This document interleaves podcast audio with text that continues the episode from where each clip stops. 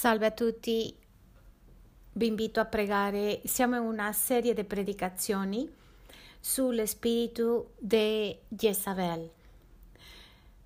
Tanti di quelli che sono a Madrid hanno ascoltato una di queste insegnanze e comunque io non sono riuscito a insegnare in Inghilterra. E sono già tre prediche importantissime come influenza il mondo spirituale al credente la seconda è cosa fa lo spirito di Isabel nella vita dei credenti e la terza il giorno di oggi che parleremo sono dei giochi dello spirito di Isabel. Allora stiamo cercando, stiamo parlando su una cosa molto importante. Sicuramente alla fine della predica vi sentirete identificati. Ti voglio dire che la settimana scorsa abbiamo visto tanta, tante famiglie che sono venuti a raccontarci quello che sta succedendo. Allora, mettiamoci nelle mani di Dio e diciamo di essere trattati i cuori, di arrivare al più profondo dei nostri cuori. Chiudiamo gli occhi e diciamogli al Signore, Signore, abbiamo bisogno della libertà. Siamo grati perché tu hai desiderato che la nostra Chiesa, Signore, abbia libertà, che abbia liberazione di tutte le cose che stiamo lottando ultimamente. Questo è il tempo, questa è la ora dove tu ci chiami, dove tu stai trattando con famiglie, trattando con moglie, con mariti con figli, con credenti per portarci a un livello diverso e nella tua intimità. Signore, grazie per darci questo regalo. L'aspettavamo, Signore, e lo prendiamo come un tesoro. Parlaci, Signore, a ognuno di noi che riusciamo a capire di un modo facile e semplice e nel nome di Gesù. Amen. Bene, accomodatevi, vi prego. Prendete appunti se desiderate. Allora parliamo dello spirito di Jezabel. Vi posso dire che abbiamo ricevuto telefonate, tante persone sono venute e raccontato che sono in, sotto questa situazione e siamo sorpresi di queste situazioni. Penso che siamo in un momento di molta libertà. Da questo momento ti potrei dire che insegnerò parte dei giochi, cosa significa il gioco. Quando noi siamo in Gesù, noi siamo sotto un nuovo gioco, un gioco di libertà e comunque l'enemico non è contento con questo, lui vuole che noi entriamo in un gioco di schiavitudine e di questo parleremo oggi. Tanti di questi giochi che parleremo ti posso dire che se vi sentirete riflessati vedrete che ci sono le famiglie sotto questo gioco.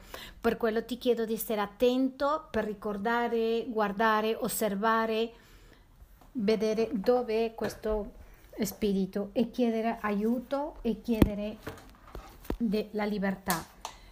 Vediamo certe situazioni nella casa, nella famiglia, nella chiesa e ho bisogno che tu mi fai vedere come posso essere libere, libero.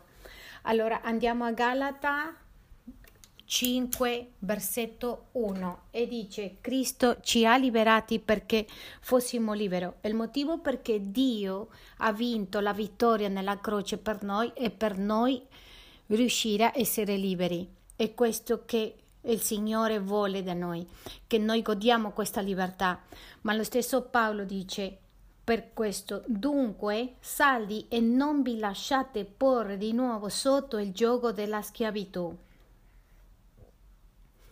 Io ti posso raccom- eh, raccomandare di prendere appunti per mantenere le idee chiare. Lui dice: no, non vi lasciate mettere sotto, porre di nuovo sotto il gioco della schiavitù in quello che erano prima. Allora andiamo a Matteo 11, 29 e 30. Ascoltate quello che dice. prendete su di voi il mio gioco e imparate da me. Quindi sono due giochi, il gioco schiavitudine davanti a Satana o la schiavitudine di Dio. E quando parliamo della schiavitudine di Dio stiamo parlando di una schiavitudine di amore. E l'uomo chiama e dice che vuole essere libero, non vuole essere schiavo di nessuno, ma questa è una menzogna perché l'uomo è schiavo di Satana o è schiavo di Dio. Quando l'uomo si libera di un gioco, subito dopo passa a essere parte di un altro gioco. È molto corto il tempo che per permanesse in questa, in questa libertà. Il Signore Gesù Cristo dice accettate il mio gioco, mettetevi sotto il mio gioco. Allora dice imparate di me che sono mansueto. Come il gioco di Dio? Mansueto, paziente, umile. E il gioco di Dio è paziente, umile, umile di cuore e voi trovate troverete riposo per le anime vostre. Cosa succede col credente? Cosa trova il credente quando si mette sotto il gioco di Gesù Cristo? Trova riposo, può riposare. Infatti dice la Bibbia che quando c'è lo Spirito di Dio c'è libertà e quando c'è lo Spirito di Satana, satanismo diabolico, non c'è libertà, c'è caos, c'è tristezza, c'è mancanza di proposito, ci sono tante altre cose. Per questo il Signore invita ai credenti, ai suoi figli, di portare il, suo gioco, del loro gioco. Perché il gioco che ah, dice il 30, poiché il mio gioco è dolce e il mio carico è leggero. Quando una persona sta sotto il gioco di Dio, questa persona riesce ad arrivare, può camminare, può uscire, può andare avanti, può farlo di un modo molto semplice, può vivere, può vivere in pienitudine. La famiglia scorre, non dico che non ci sono problemi, però quando ci sono problemi risolvono semplicemente, con facilità.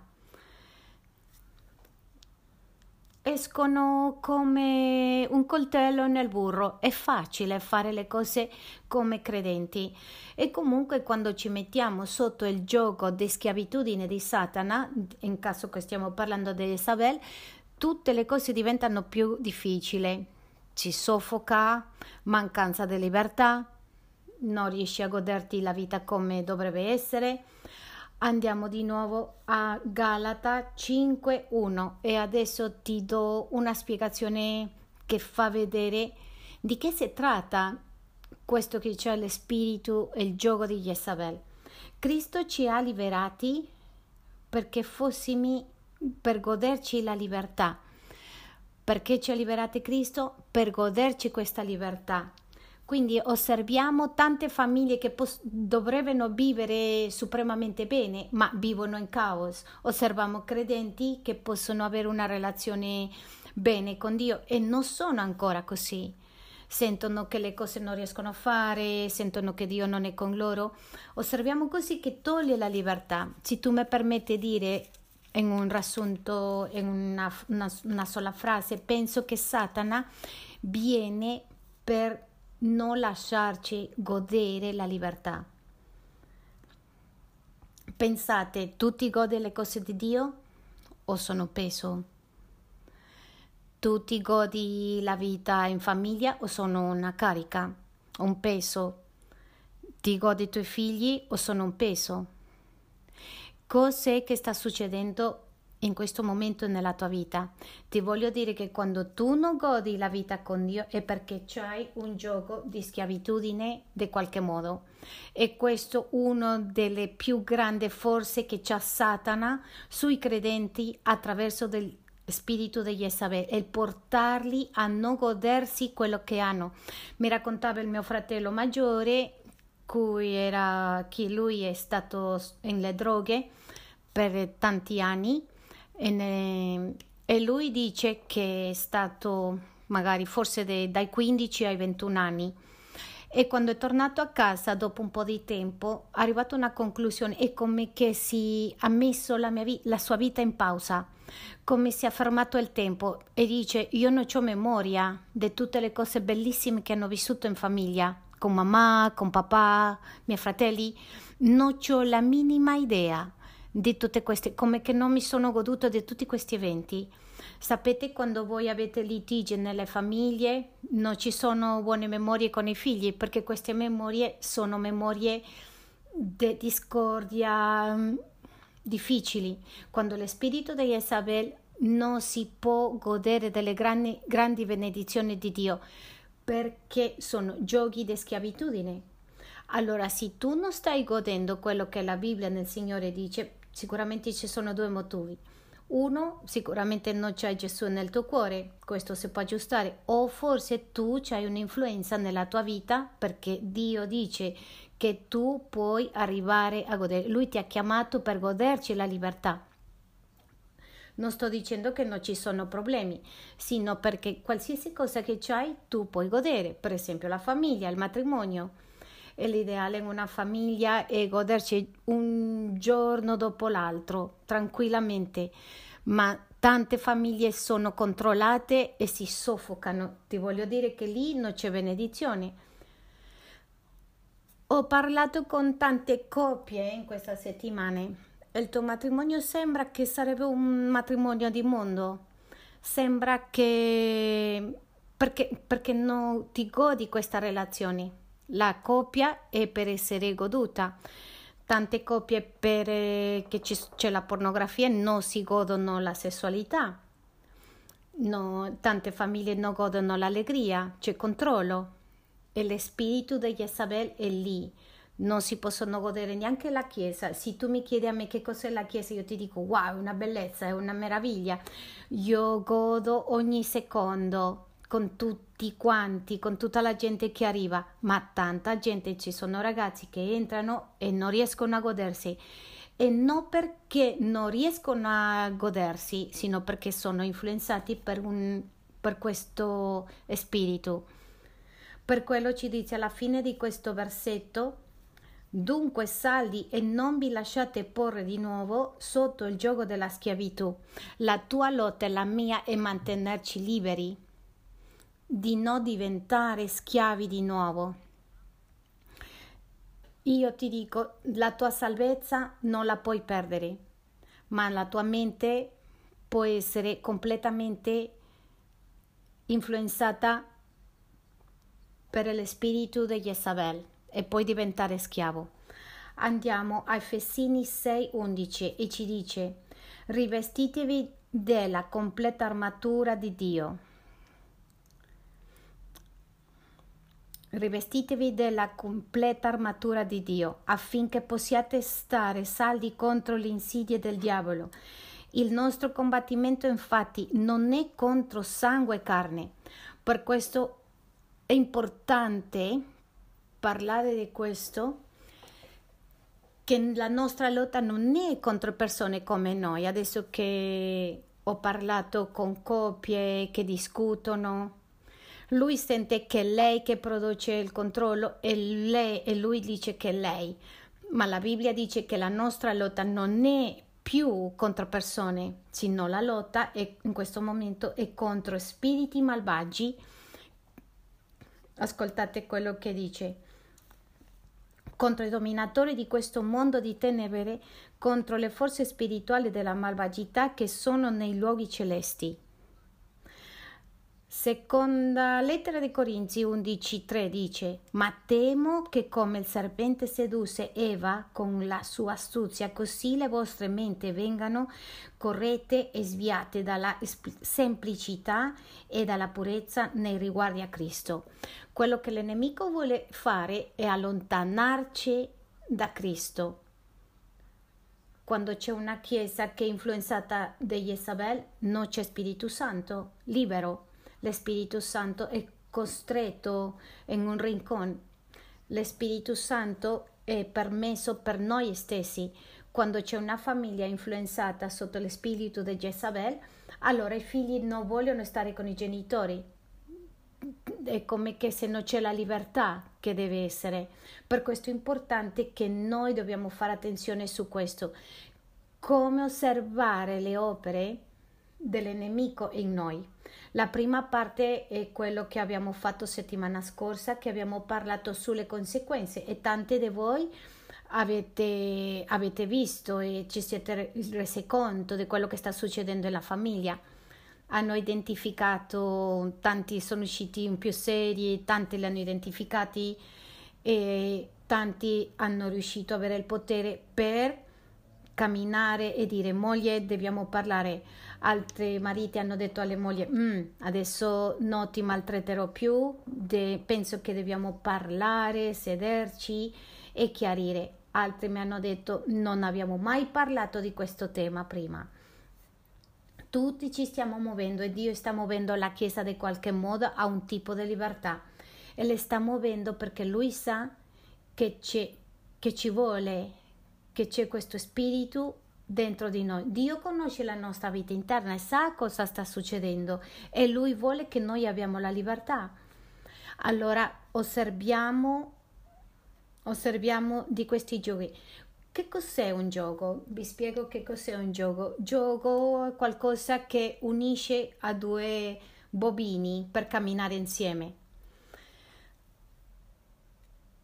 Allora, un credente anche se è sotto il gioco di Cristo, può entrare cosciente o incoscientemente in un gioco con Satana, anche se abbiamo una comunione bella con Dio, arriva una bugia e apriamo una porta divent- e diventiamo schiavi di Satana. Allora ti voglio dire, il primo dei giochi nella schiavitù è il gioco del rifiuto è molto comune questo. Ho parlato già prima con coppie e vedo sempre questa situazione, sempre questo. È molto comune, è il gioco del rifiuto. Perché permetto che Jezabel entra nel matrimonio è per il dolore, è per il rifiuto. La Bibbia dice che tutti gli esseri umani sono feriti dai piedi alla testa vorrei che andiamo alla prima di Samuel 10:22. Identifichiamo, identifichiamo il rifiuto. Una delle caratteristiche di Isabel è che lei aveva un sentimento di inferiorità. Quasi tutte le persone che sono sotto la influenza si sentono che non riescono a fare, sentono continuamente una voce che ti dice non vali niente, non riesci a fare le cose, c'è qualcosa. Allora mi trovo con famiglie che hanno detto mm, che lei mi dice sente che no, non è amata, che non si sente amata da nessuno. Questo c'è a vedere con lo spirito del rifiuto e troviamo nella Bibbia la storia di Saul in Samuele 10:22 che l'hanno chiesto al Signore dove è il prossimo re di Israele e lui l'aveva scelto già e comunque questo re anche se aveva tutte le caratteristiche per diventare un re non credeva e si è sentito impotente che non era capace per quello dice, allora consultarono di nuovo il Signore, quell'uomo è già venuto qua. Il Signore rispose, guardate, si è nascosto fra i bagagli. Samuele nella mente aveva così tanto rifiuto che ha sentito che Dio non l'amava, ha sentito che Dio non lo userà e la Bibbia ci dice più avanti che come, ma, come non ha guarito questa ferita del rifiuto, più avanti è stato tradito per questo sentimento e il popolo intero è caduto. Allora, se tu senti nella tua vita personale e nella famiglia c'è l'influenza del controllo nella tua vita, ti posso dire che c'è un'apertura come il rifiuto, una ferita del rifiuto che non è stata guarita.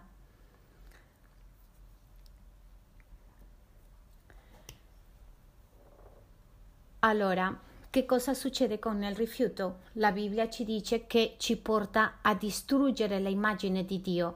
Il rifiuto c'è una caratteristica che fa che io senta che Dio è come quella persona che mi ha fatto male prima. E anche se non riesco a dirlo chiaramente con la mia bocca, incoscientemente io credo, sono convinto che questa persona assomiglia a Dio o che Dio farà questo con me. Per questo è distrutta l'immagine del credente e questo rifiuto distrugge l'identità del credente. Vediamo casi di omosessuali e che vediamo qua che c'è una mamma dominante e un papà che non è presente. Padre ausente, mamma dominante. Quella persona sta lottando con la propria identità e quando lotta con questa identità, quello che sta cercando di dire non ho ricevuto l'amore che dovevo ricevere. Dio ha creato la famiglia di tal modo che il papà dà il 50% e la mamma dà l'altro 50%. Ma quando uno dei due sbaglia di qualche modo si produce un cambiamento in quello che devono dare e questo va direttamente con il rifiuto. Ho chiesto a una persona perché un donnaiolo e si sono resi conto perché lui voleva vendicarsi delle donne. E hanno fatto una dichiarazione interna e esterna dicendo nessun altro mai più mi farà male come mi ha fatto mia madre e maltrattava le donne. Questo sentimento di mancanza di amore, di odio è molto chiaro nelle persone e quando le persone hanno avuto questo sentimento di rifiuto iniziano a sentire questo fortemente e aprono la mente e le porte per Satana e iniziano a controllare tutto quello che c'è intorno alla vita. Le persone che sono molto più influenzate in una relazione sullo spirito di Jezabel sono le persone che sono state espose al rifiuto in la relazione o nelle relazioni precedenti. Una delle caratteristiche per essere liberi dello spirito di controllo nelle relazioni è riuscire a avere una guarigione. Se una persona non guarisce, non riuscirà a essere libera facilmente perché guarire, la guarigione, c'è che a vedere con il rifiuto e deve essere guarita. Per questo una persona può arrivare facilmente a manipolare e controllare una famiglia una delle domande che noi facciamo qua è come la relazione con i genitori. Quando capiamo come la relazione con i genitori, quando noi sono stata guarita, la persona impara, ha imparato a manipolare controllare, ma qua di qualche modo non le fa le cose legittimamente. Una delle caratteristiche degli Isabel è che ti porta, che porta il credente a tutte le cose che vogliono di un modo illegittimo. Illegittimo vuol dire che non è Dio che li dà, sino che Lui stesso cerca le cose che deve fare e arrivare a queste cose per i mezzi. Vedremo più avanti la stregoneria. Allora andiamo un attimo alla prima di Giovanni. E questo è un punto molto serio con il rifiuto. Penso che il rifiuto è portarlo a una cosa che si chiama incredulità. La persona che è sotto l'influenza di Jezabel, che c'è come quasi sempre è, la insicurezza, la mancanza d'amore avrà problemi con l'autostima, con il modo di vedere a Dio. Per questo cadrà nell'incredulità. Andiamo un attimo alla lettera di Giovanni 4:18 e ci dice: Nell'amore non c'è paura.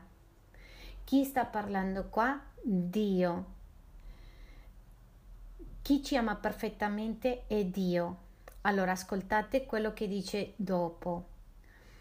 Anzi, l'amore perfetto caccia via la paura. La base del rifiuto è la paura. Allora lo, lo metto in un altro modo. Perché stai manipolando al tuo, al tuo marito? Perché lo vuoi controllare? Perché lo soffochi? E quando andiamo alla domanda più interna è perché ho paura. Paura che? Paura a perderlo.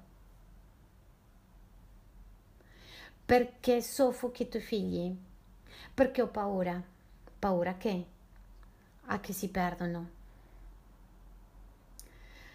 Perché non molli il controllo? Perché non smetti di manipolare? Perché ho paura di perdere il controllo e non sapere come gestire la situazione? Perché un bambino è ribelle? Perché ha paura di mettersi sotto l'autorità di qualcuno per essere guidato perché non l'ha mai ricevuta prima?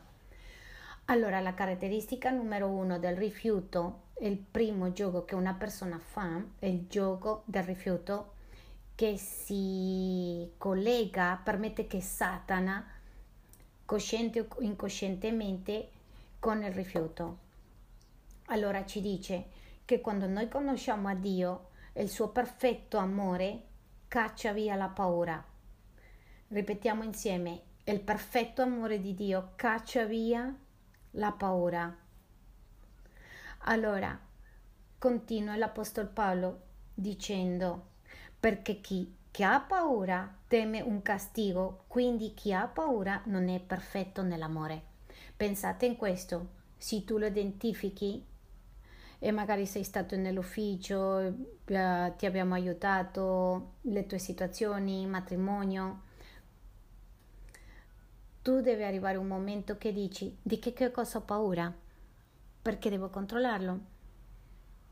Ho paura di lasciarli liberi, perché si possono perdere, perché può succedere qualcosa, perché può finire la relazione. Allora con Dio noi entriamo in un momento dove il nostro futuro è in buone mani. Dio sa come guidare il futuro. Se tu metti la tua vita nelle mani di Dio, Dio può fare tutto perché tutto andrà bene e nella sua perfezione.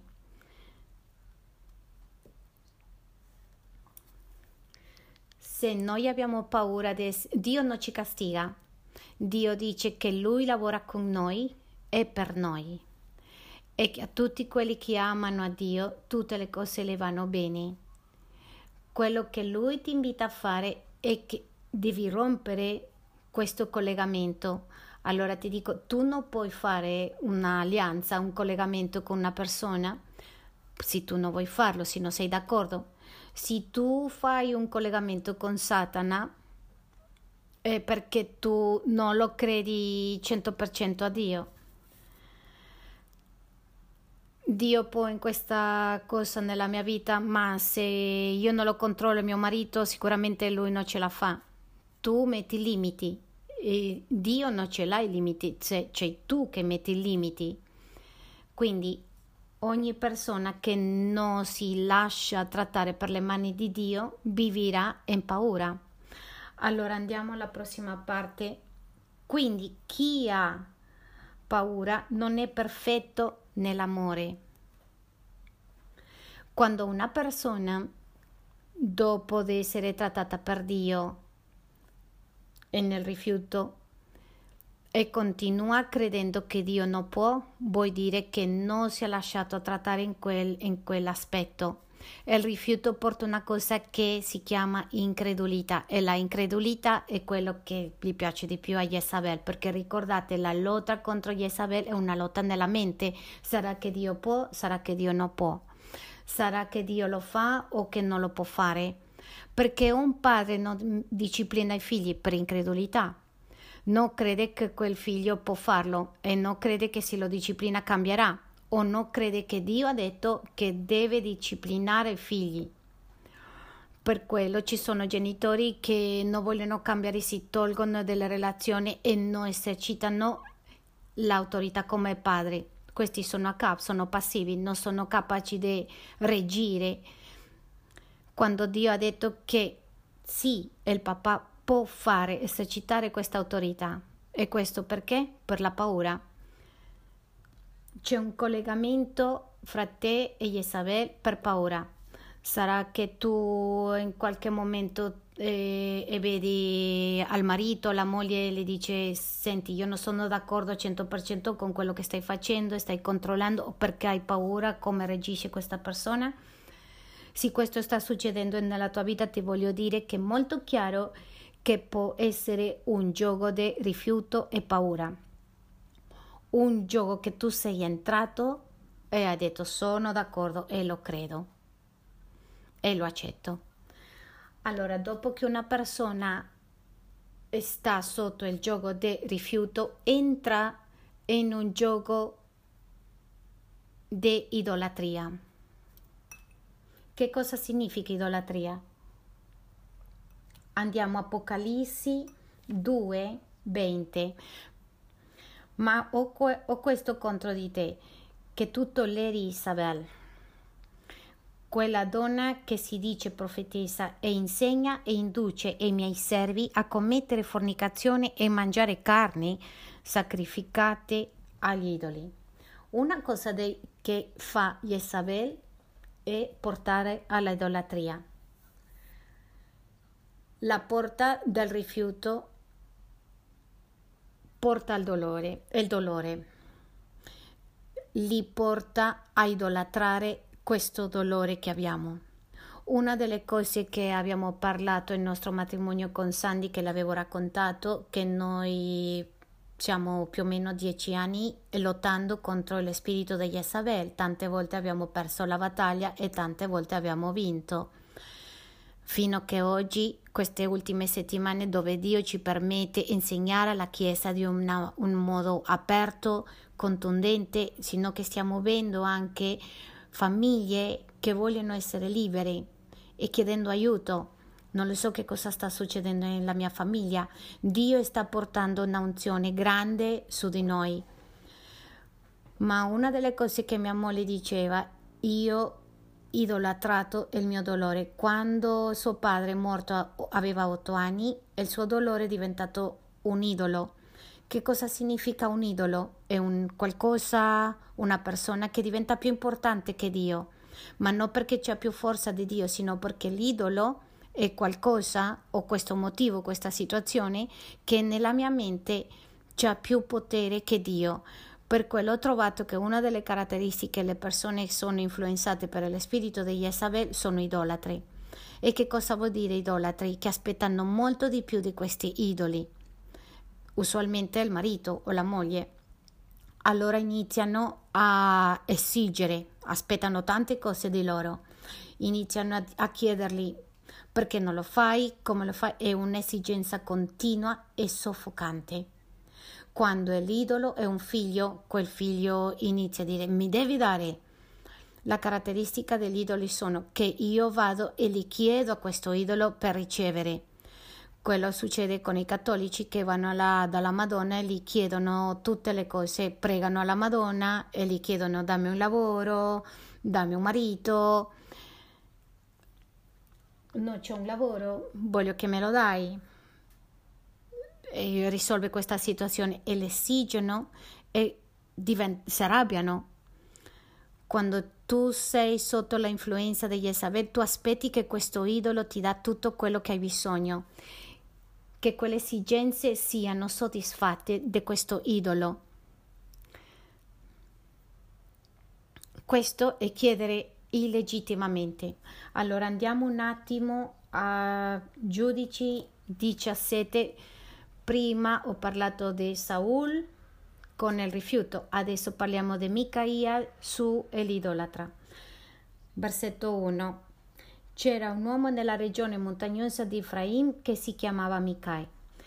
Egli disse alla sua madre: i 1100 sili di argento che ti hanno rubato e a proposito dei quali hai pronunciato una maledizione e li hai pronunciati in mia presenza, ecco, li ho io. Ascoltate attenti, vediamo un caso di idolatria ai figli, molto chiaro. Quel denaro avevo preso io. Sua madre disse: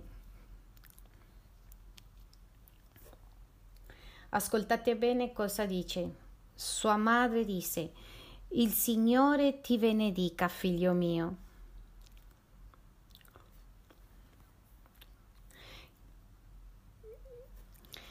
E il 3. Egli restituì a sua madre 1100 sigli di argento. E la sua madre disse, in consacro al Signore di mano mia questo argento a favore di mio figlio per farne un'immagine scolpita e un'immagine di medaglio fuso e ora te lo rendo. Quando egli vede restituito l'argento alla sua madre, questa prese duecento sigli e gli di fonditore, e quale ne face un'immagine scolpita, e il medaglio fusso che fu messa in casa di Mica. Questa è una idolatria chiara sul figlio.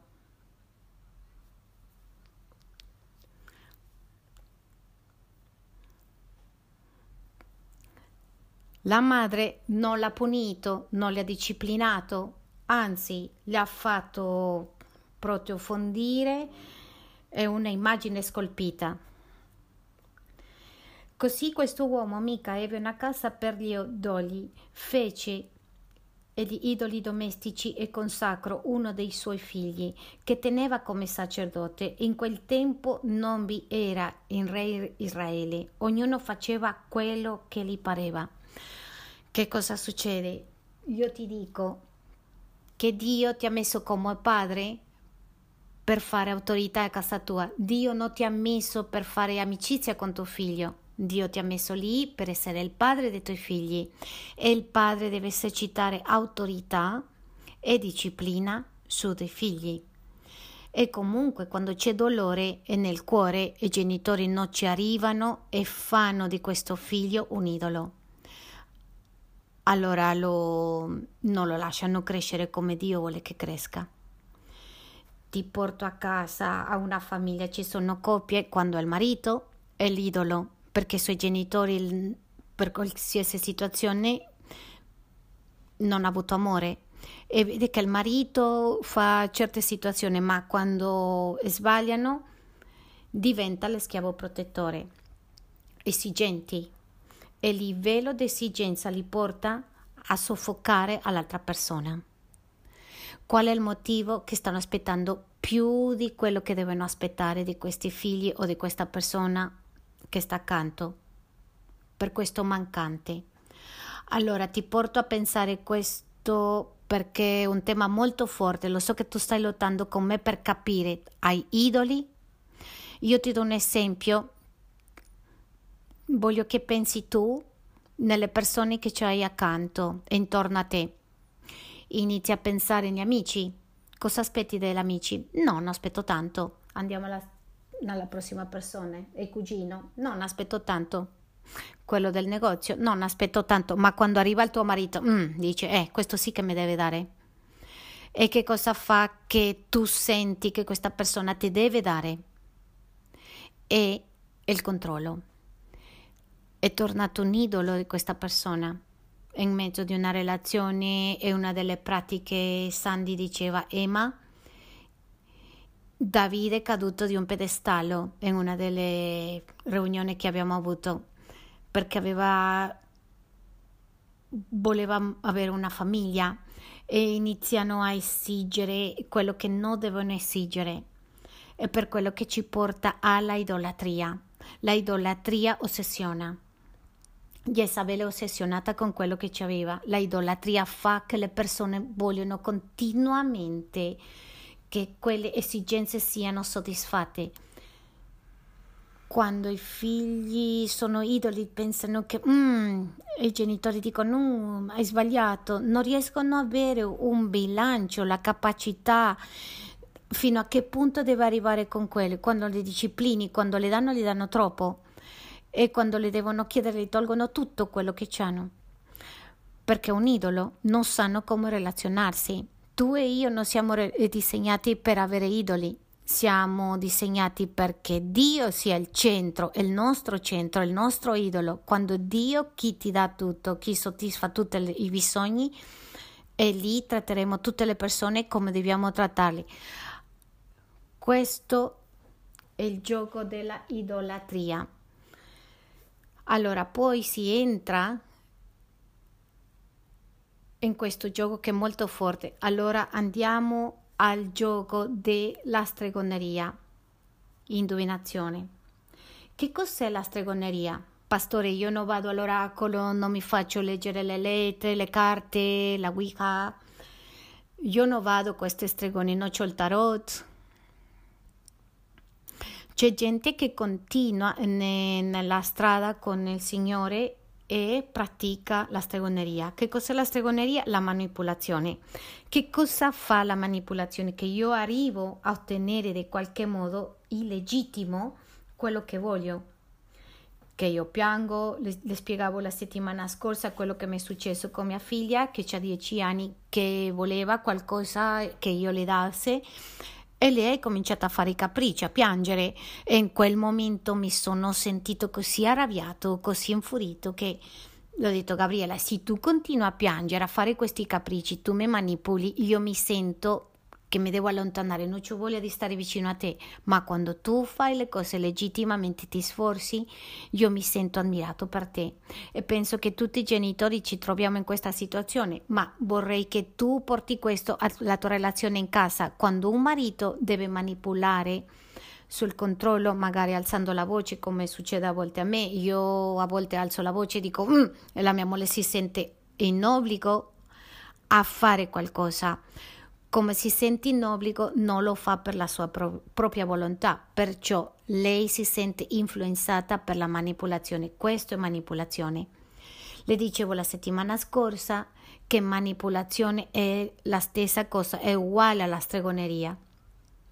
Quando una persona arriva e dice pastore io ti do questo ma io vorrei che con questo fai esattamente come ti dico io e stai manipolando, non me le stai dando vuoi, vuoi che io faccio come tu vuoi che faccio. Allora andiamo un attimo al secondo libro di Re 9, capitolo 20, versetto 22. Allora, quando tu inizi a manipolare nelle relazioni, tu stai usando la stregoneria. Quando tu inizi a manipolare nella famiglia, normalmente la moglie e la, il marito intimidisce. Quando una persona le dice a un bambino se tu non fai questo, io non ti do questo, stai manipolando. La manipolazione è un modo di controllare, è la base della stregoneria. Ti voglio dire, ti, ti dirò più avanti una cosa. Eh, allora, Re 9:22. Quando Joram vide lui, gli disse: Eu porti pace, lui rispose che pace vi può essere finché durano le prostituzioni di Isabel, tua madre e le sue innumerevoli stregonerie. Quando c'è manipolazione non c'è pace, perché siamo di qualche modo arrivare a fare, a obbligare le persone che facciano le cose a modo nostro.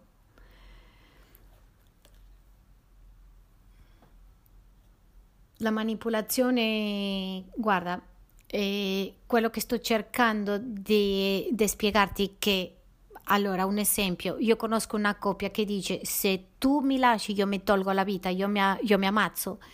Lei pensava che ci arrivasse e, e lui rimane perché lui starà con me, lei starà con me per sempre, sta manipolando e rimango perché ho paura che si ammazza. Ma da qui in avanti sento soff- soffocare la sua manipolazione, mi sta allontanando di lei. Magari è vicino in quel momento, ma ti senti proprio soffoca- soffocato. Pastore, se non fai come dico io, io vado via dalla chiesa sta manipolando. E ci sono pastori che dicono: No, io non posso dire niente a, a, a niente della mia congregazione, ma questo è stregoneria e questa stregoneria toglie la pace che porta il Signore, perché dove c'è lo Spirito di Dio c'è libertà e la libertà è uguale alla pace, ma dove c'è lo spirito di controllo non c'è libertà, c'è soffocamento e c'è desiderio di allontanarsi. Allora la prima di Samuele 15, 23 ci dà la base dell'idolatria, della stregoneria. Genitori, quando arrivano i tuoi figli ti dicono se tu fai questo, se tu non fai questo, io vado via di casa, io ti posso dire che ti stanno manipolando. Allora ti dico di un altro modo, ti sta, stre...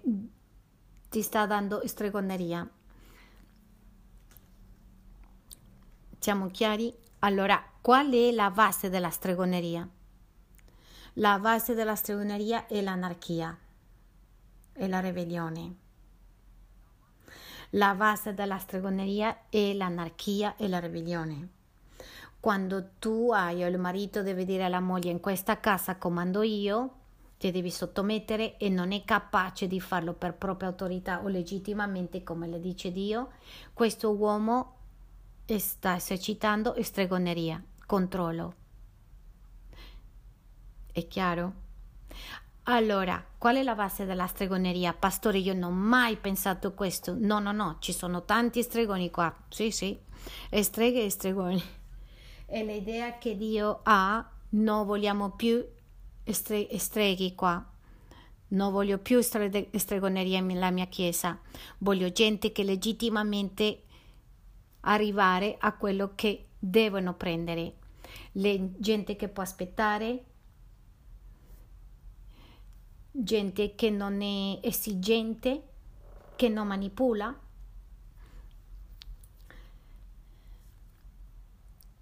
Se un figlio arriva e ti chiede, ti dice eh, tu me lo devi dare, tu me lo devi dare, il papà mette la mano in tasca e le dà, è una cap. No, non è così. Penso che il papà deve dire no, io non ti posso dare, se tu vuoi andare via, puoi andare via. Deve esercitare l'autorità. Di dove si basa questo concetto, questa eh, stregoneria? Nel rifiuto e nell'idolo che vogliamo soddisfare tutti questi bisogni, le esigenze.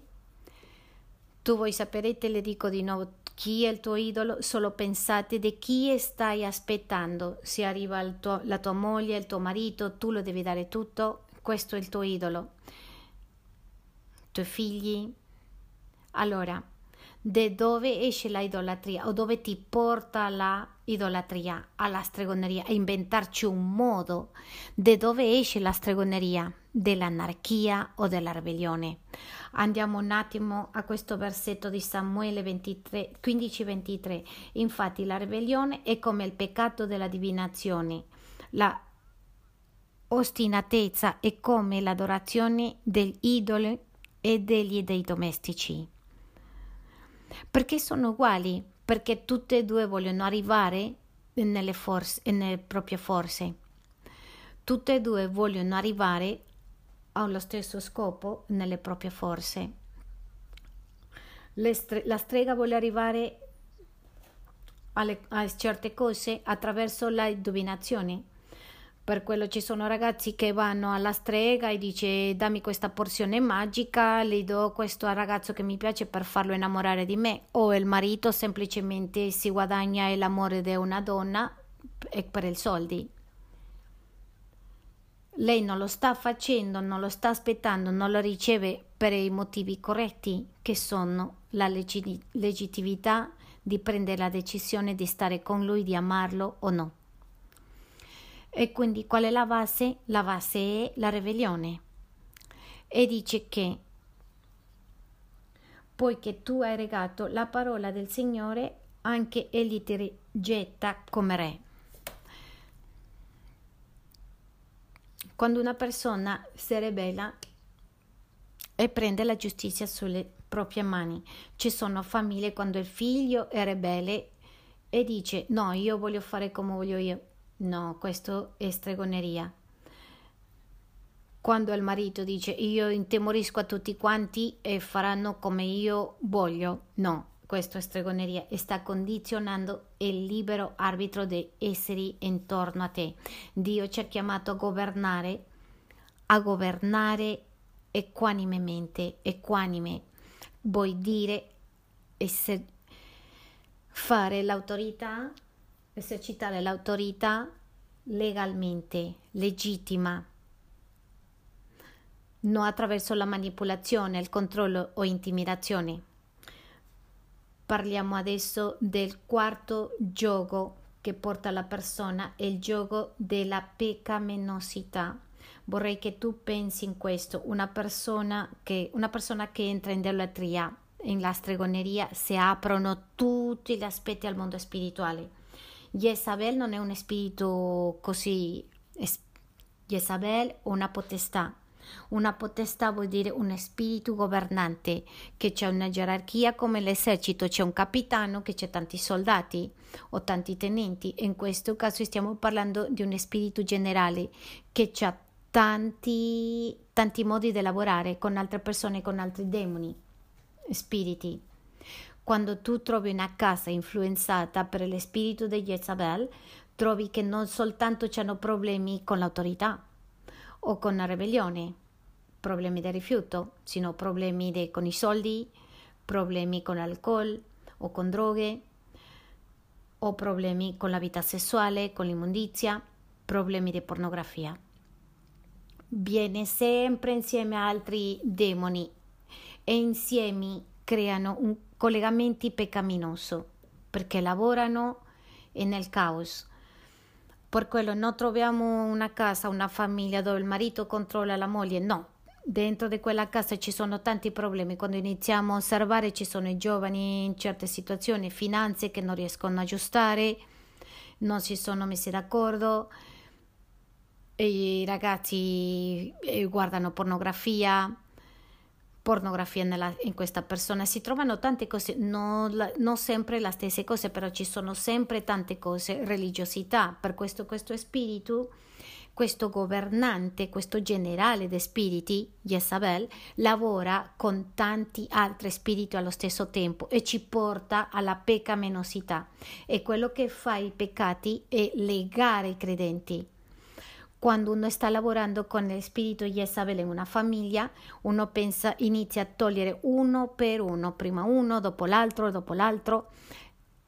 Sta lavorando uno con tante situazioni. Le dicevamo la settimana scorsa che lo spirito di controllo in questo momento nel mondo intero sta lavorando in LGTBI, ma allo stesso tempo lavora con l'aborto tu ti chiedi che cosa c'è a vedere l'uno con l'altro, ma ah, sta dietro anche di questo che si chiama il nuovo ordine mondiale.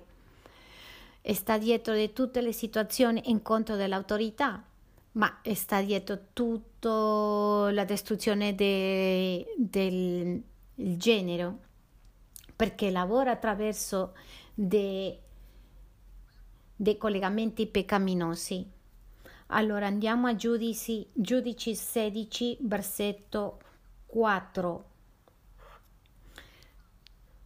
In questo, in questo versetto vediamo la lotta molto conosciuta di Dalila e Samson. E quando vediamo questa lotta di Dalila e Samson, vediamo che è un esempio molto chiaro, una tipologia di quello che succedeva fra la Chiesa e Satana fra il mondo spirituale e Satana o, o fra i credenti e la vita spirituale. Ascoltate quello che dice Giudici 16.4. Dopo questo si innamorò di una donna della valle di Sorek che chiamava Gedalila. Jezabel sempre è stata una seduttrice e di certo modo ci seduce non ti puoi lasciare, ti mette pensieri, non ti puoi lasciare sottomettere di questa donna, di questo uomo, no. Devi essere bella, i tuoi genitori ti stanno cose sbagliate, di non sottometterti sotto l'autorità. Lavora sempre, sempre sta a sedurre. Allora, versetto 5 dice: I principi dei Filistei salirono da lei e le dissero: Tentalo e vedi da dove viene quella sua gran forza Guardate che questo è una rappresentazione molto chiara, un esempio molto chiaro. Inganna il credente e guarda dove arrivano queste forze straordinarie che c'è ogni credente. Dal momento che tu conosci a Cristo, a te ti ha dato una nuova identità e questa nuova identità è quella che ha fatto che tu ti alzi in conto di che nel passato hai fatto, che sei vittorioso una persona che consumava droga, un tossicodipendente che ha iniziato con Dio, ha lasciato, al conoscerlo, è liberato dall'alcol e si alza, ma con il tempo arriva Satana e le dice, mm, arriva, da dove arriva questa forza? Da dove arriva tutta questa forza? Perché perde questo uomo?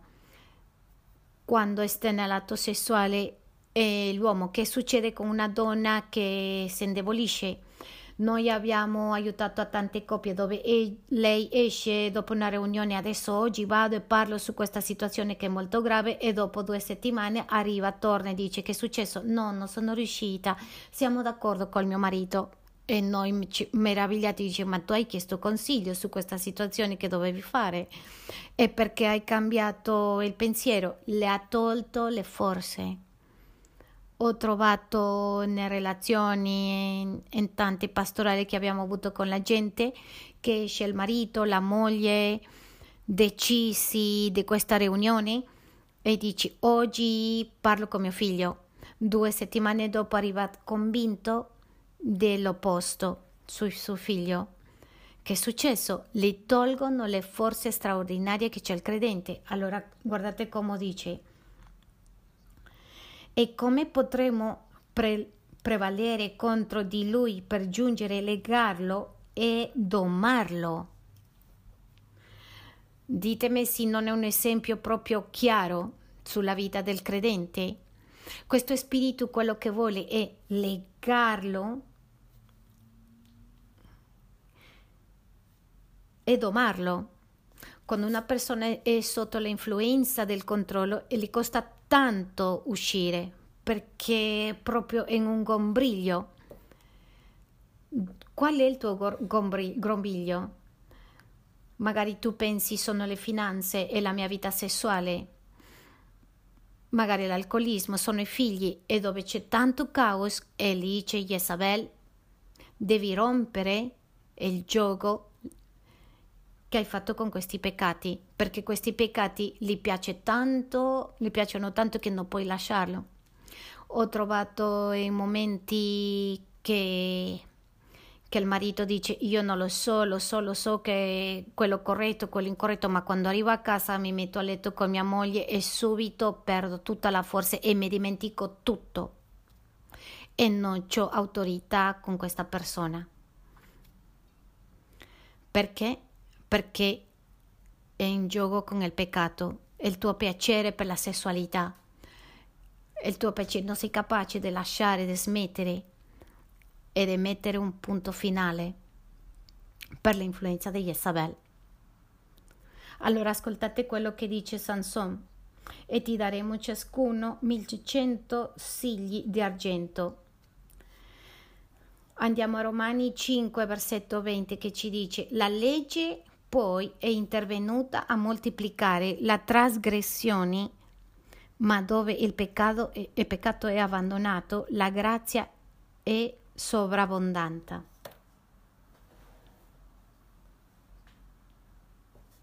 Questo è meraviglioso. Io ti voglio dire una cosa, se tu sei in un grombiglio e se tu stai vedendo la tua famiglia non soltanto beh, che cresce sarebbe già un tempo di non avere tanti problemi, tanta discussione, tanti litigi, non capisco. Lavora e rompe questo gioco di Jezabel. Perché se c'è tanto peccato, Dio dice che la grazia è sovrabbondante. Amen. Andiamo ultima, all'ultimo gioco che vedremo il giorno di oggi e penso che questi sono molto collegati nelle famiglie, sono beh, nelle famiglie che sono influenzate per il gioco di Jezabel. Il primo gioco è il rifiuto, il secondo la idolatria, il terzo gioco dove cade la stregoneria che deve controllare e manipolare e il quarto gioco è il peccato, il gioco della peccaminosità e questo ti porta al gioco e l'alleanza della morte, al gioco di morte. Ti voglio dire che uno dei principali propositi degli Isabel è ammazzare.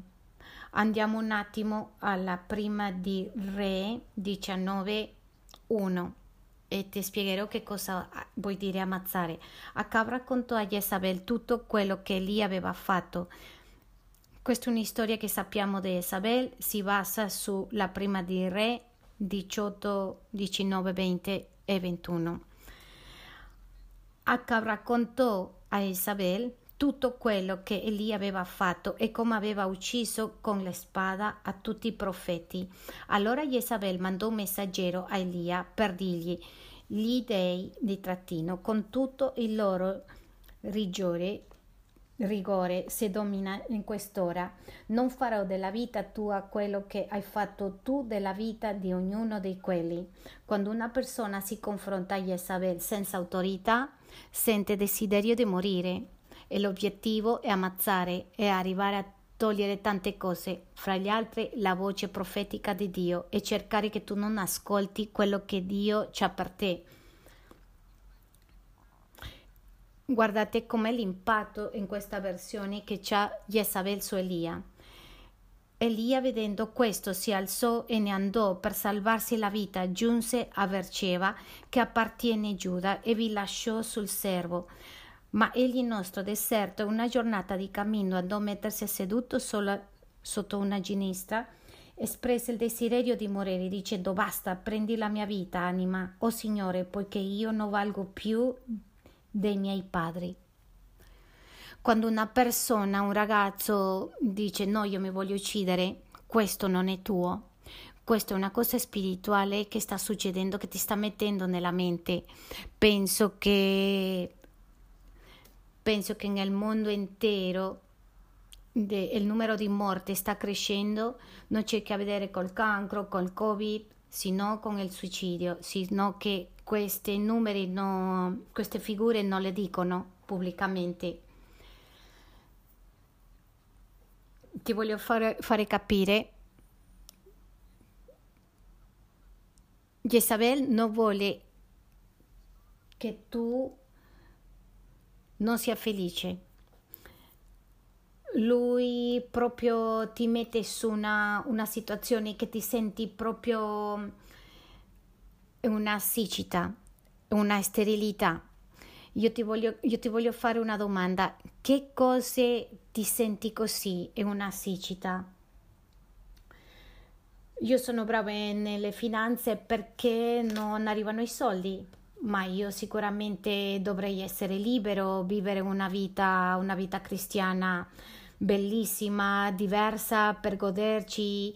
Conosco perché non arrivo, perché dove c'è lo spirito di Jezabel c'è morte.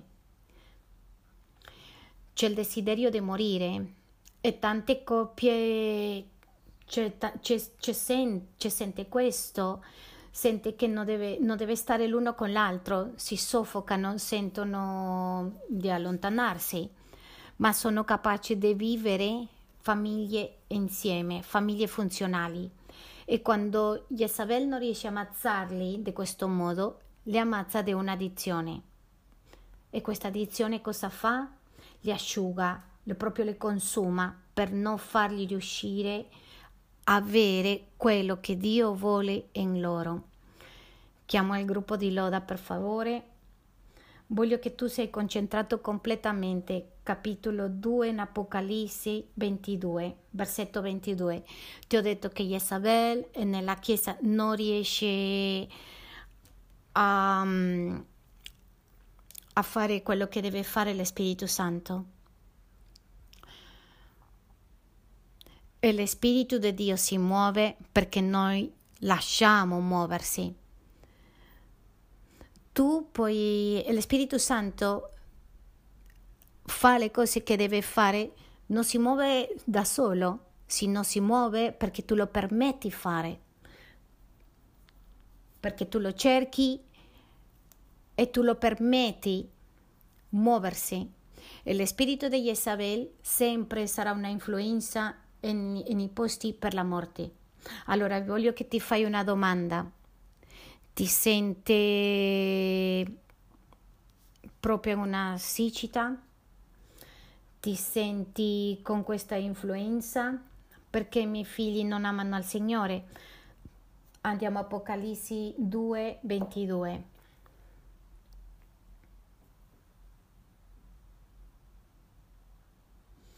quando il Signore ha visto la sua Chiesa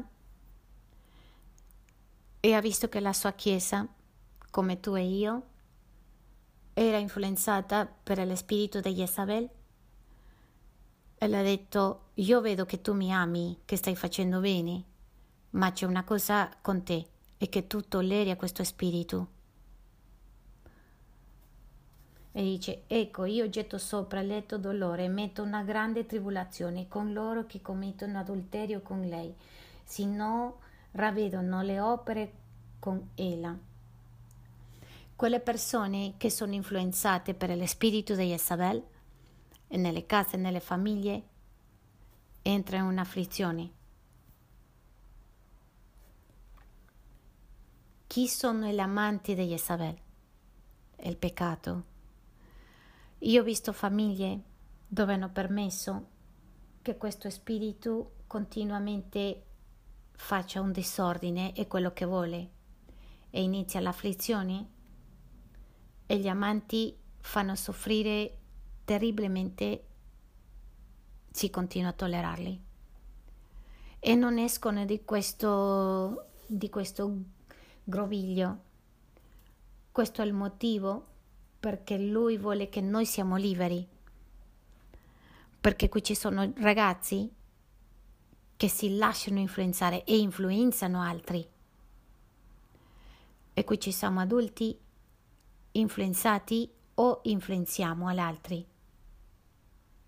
Dio vuole il nostro libero arbitro. E noi vogliamo fare tante cose illegittimamente. H permette a Jezabel fare quello che vuole. E Acab siamo noi. Io sono Acab quando sono amante di Jezabel.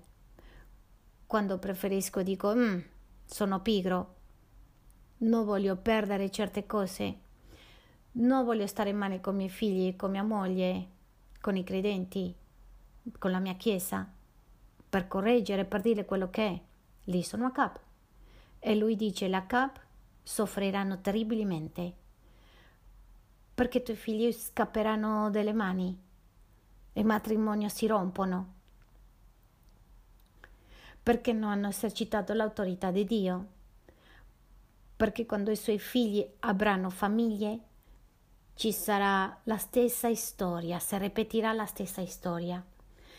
Le mogli non si, sottomet- non si sottomettono ai mariti e loro non si sottomettono a Cristo e ci, sempre ci saranno conflitti, ci sarà omosessualismo, mancanza di identità, perché sono amanti dello spirito di Isabel.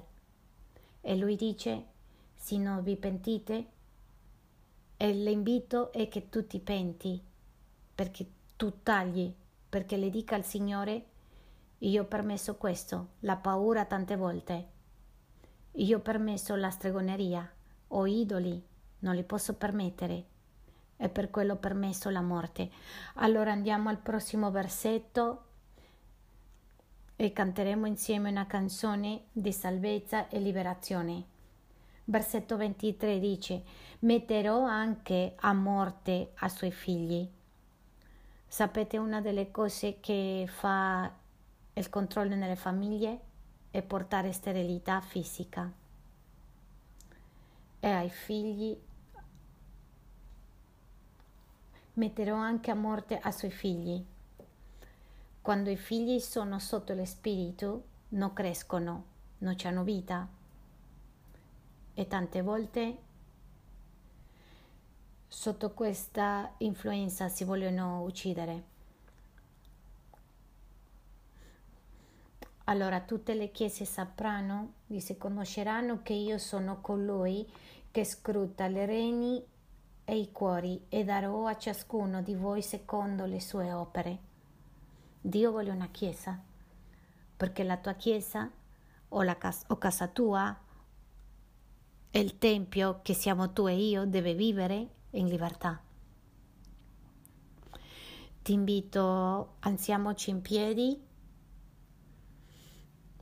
Signore, vogliamo pregare, identificare questi cinque giochi. I miei fratelli che sono in Madrid lo possono fare anche. Noi accettiamo che tanti di noi siamo stati influenzati per questo gioco abbiamo fatto tante cose, tanti peccati. Abbiamo messo, abbiamo messo idoli, sapendo che tu sei il nostro Dio. Abbiamo visto che nost- il nostro partner era più grande di te. Tanti di noi abbiamo fatto idolo al nostro dolore, pensando in noi stessi, pensando che il dolore è più grande che tu, non credendo nella guarigione. Tanti di noi abbiamo imparato a reagire in stregoneria, al punto di portare nella chiesa e vivere continuamente come stregoni. Tanti di noi magari abbiamo lottato con tanti peccati. È come un collegamento che ci schiaccia. Tanti stiamo, stiano, stanno lottando nel mondo spirituale, fisico, finanziario in tutti gli aspetti, come persone, e sente morire, sentono che non c'è speranza, ma tu dici che sei venuto per darci vita e avere in abbondanza. E nel nome di Gesù ricevo vita e libertà il giorno di oggi. Dile al Signore, io ricevo vita e libertà nel nome di Gesù. Rompo tutta, tutti i giochi nel nome di Gesù. Rompo tutti i giochi nel nome di Gesù che, viene, che arrivano alla mia mente e non sono d'accordo e le dico Dio, ti dico Dio, io sono un figlio di Dio io riesco a dire, io posso dire, io sono figlio di Dio.